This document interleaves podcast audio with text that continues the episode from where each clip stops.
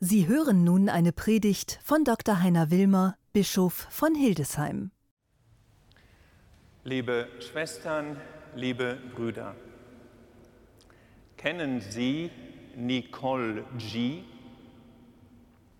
Vielleicht nicht, die meisten so nicht. Mir war der Name vorher auch nicht bekannt, aber vielen von Ihnen mag das Bild von Nicole G bekannt geworden sein in den letzten Tagen.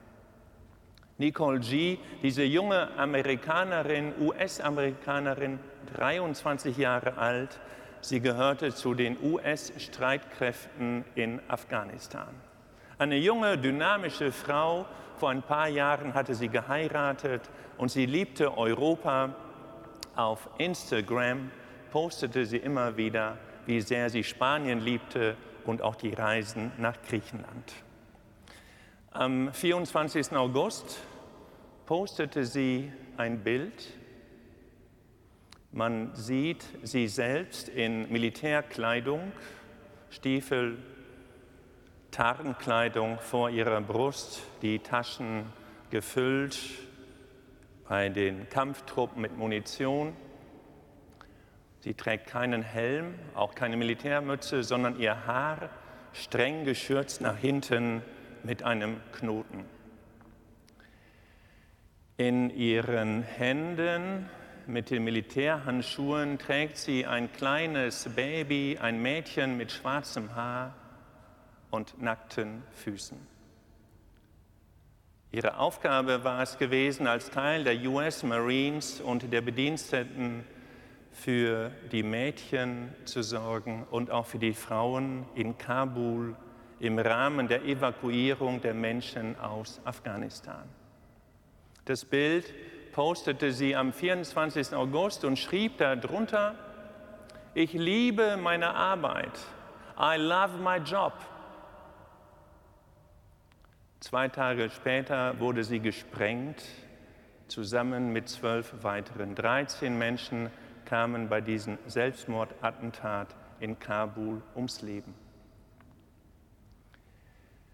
Ich liebe meine Arbeit und aus dem, was Nicole G. schrieb und postete, konnte man auch entnehmen, weil sie Sinn macht. Ich liebe meine Arbeit, weil sie Sinn macht. Liebe Zusendenden, keine Sorge. Wir sind nicht in Afghanistan, auch wenn heute der Tag ist 9-11 vor 20 Jahren. Jeder von uns kann sich an die Situation erinnern, als er sie, die brennenden Türme in New York, Downtown, gesehen hat am Fernsehen. Jeder. Nein, es geht mir jetzt nicht um Afghanistan und es geht mir, liebe Zusendende, auch nicht darum, dass ich sie irgendwie hineinsenden möchte oder will überhaupt, wo sie ihr Leben lassen, um Gottes Willen. Aber es geht mir um diesen Geist der Hingabe, um den Geist, bei den Menschen zu sein, für etwas Größeres zu leben, sich gefangen zu wissen, damit die Welt besser wird, gesandt von Gott, damit Frucht entsteht. Jede und jeder von uns sehnt sich zutiefst danach, Frucht zu bringen, etwas bewirken zu können. Das war der Schlüssel des Gebetbuchs Jesu. Im großen Gotteslob, das Jesus betete, viele Texte, Lieder, Hymnen kannte er auswendig, beginnt der Auftakt mit Psalm 1, den haben wir gerade gehört. Wohl dem Menschen, der nicht dem Rat der Frevler folgt, nicht auf dem Weg der Sünder geht, nicht im Kreis der Spötter sitzt, sondern Freude hat an der Weisung des Herrn, über seine Weisung nachsinnt bei Tag und bei Nacht. Er ist wie ein Baum, der an Wasserbächen gepflanzt ist, dessen Früchte hervorscheinen, dessen Blätter nicht welken. Im heutigen Evangelium nimmt Jesus im Evangelium nach Lukas dieses Bild vom Baum, der reiche Frucht bringt, auf und ist sozusagen in der Sehnsuchtslinie von uns Menschen, die wir unser Leben verantworten, die wir uns danach sehnen, nach Tiefe, nach Spiritualität, nach Hingabe, danach zu brennen, um tiefen Sinn zu spüren. Gestern Abend hatten wir eine Schalte, wie man das zurzeit so macht, mit allen Zusendenden. Und es war spannend für mich zu erleben, wo sie herstammen, welche Erfahrungen sie haben. Sie haben Erfahrungen in verschiedenen Bistümern Deutschlands. Sie waren unterwegs in der Welt, in Chile, in den USA, in Oxford. Sie waren auch in Kamerun, in Yaoundé. Sie waren in vielen Teilen Deutschlands. Und, wenn man so will, ganz nüchtern, ihr Profil ist sehr unterschiedlich was ich großartig finde, weil ihr unterschiedliches Profil uns bereichert im Bistum. Einige von ihnen haben Theologie studiert, andere Philosophie, spezialisiert in Moraltheologie zum Beispiel. Wieder andere haben Journalistik studiert, Kulturwissenschaften, Jura oder sich mit Kunst und Geschichte auseinandergesetzt, Pädagogik ebenso ein großartiges Profil, eine bunte Palette, sozusagen weltumspannend ihr Profil im besten Sinne des Wortes, wenn man an das Weltumspannende denkt, katholisch. Und wie Sie, liebe Schwestern und Brüder, liebe verehrte Mitarbeiterinnen und Mitarbeiter im selben Weinberg des Herrn, Ihre Sendung verstehen, auch das hat mich gestern Abend sehr bereichert. Im Gespräch ging es über die Dynamik, dass ich mich senden lasse, also ein aktives Ja dazu sage, zu dieser Schubkraft. Und auf der anderen Seite bin ich in der Nachfolge und aktiv unterwegs in der Spur Jesu. Oder das große Vertrauen, Jemand sprach und sagte, ich vertraue darauf, dass Sie es gut meinen im Bistum, dass es gut geht, dass man mir und uns vertraut. Ja,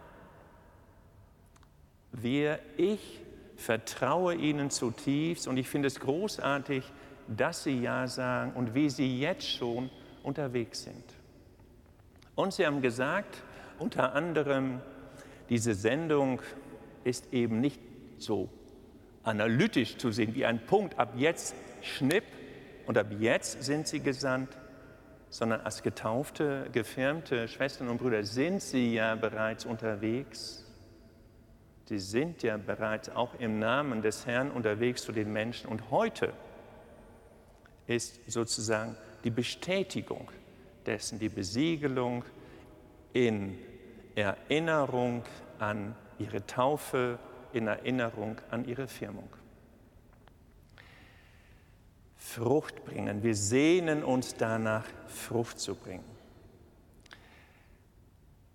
Der heilige Apostel Paulus schreibt an eine Gemeinde in Thessalonik, im ersten Thessalonicher Brief, gleich als Eröffnung etwas, das ich Ihnen auch zurufen möchte. Ich bin jetzt nicht Paulus, und sie stammen auch nicht aus Thessalonik. Aber die Dynamik, die er bringt, finde ich so, dass sie auch passt.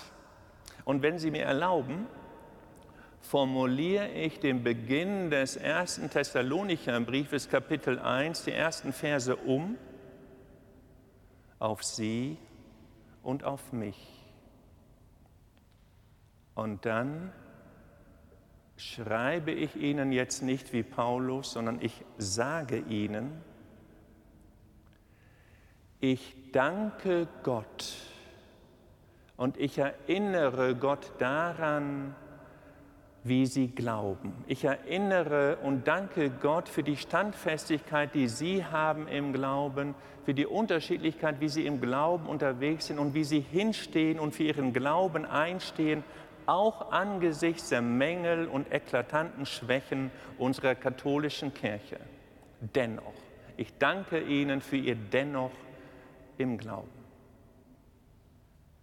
Dann danke ich Ihnen für Ihre Opferbereitschaft der Liebe, ein Stichwort des heiligen Paulus, das Wort Opferbereitschaft für uns heute nicht ganz leicht. Ich formuliere es anders. Ich danke Ihnen, mit welcher Energie Sie unterwegs sind, mit welchem Elan, mit welchem Schwung und mit welchem großen Verständnis für die Sorgen und Nöte der Menschen, vor allem auch für jene Menschen, die in prekären Verhältnissen leben.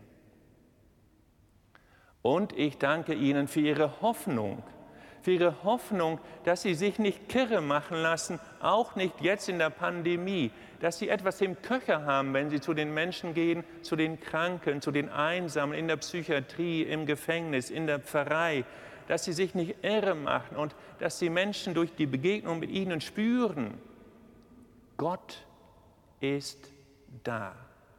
Gott trägt mich. Ich darf an der Seite Gottes leben. Er hält mich jetzt, wenn es mir gut geht. Er hält mich jetzt in der Krankheit, auch im Sterben, auch im Tod und darüber hinaus. Gott ist meine Stütze, meine Hoffnung. Für diese Hoffnung, die Sie ausstrahlen, die Sie jetzt schon leben, danke ich Ihnen.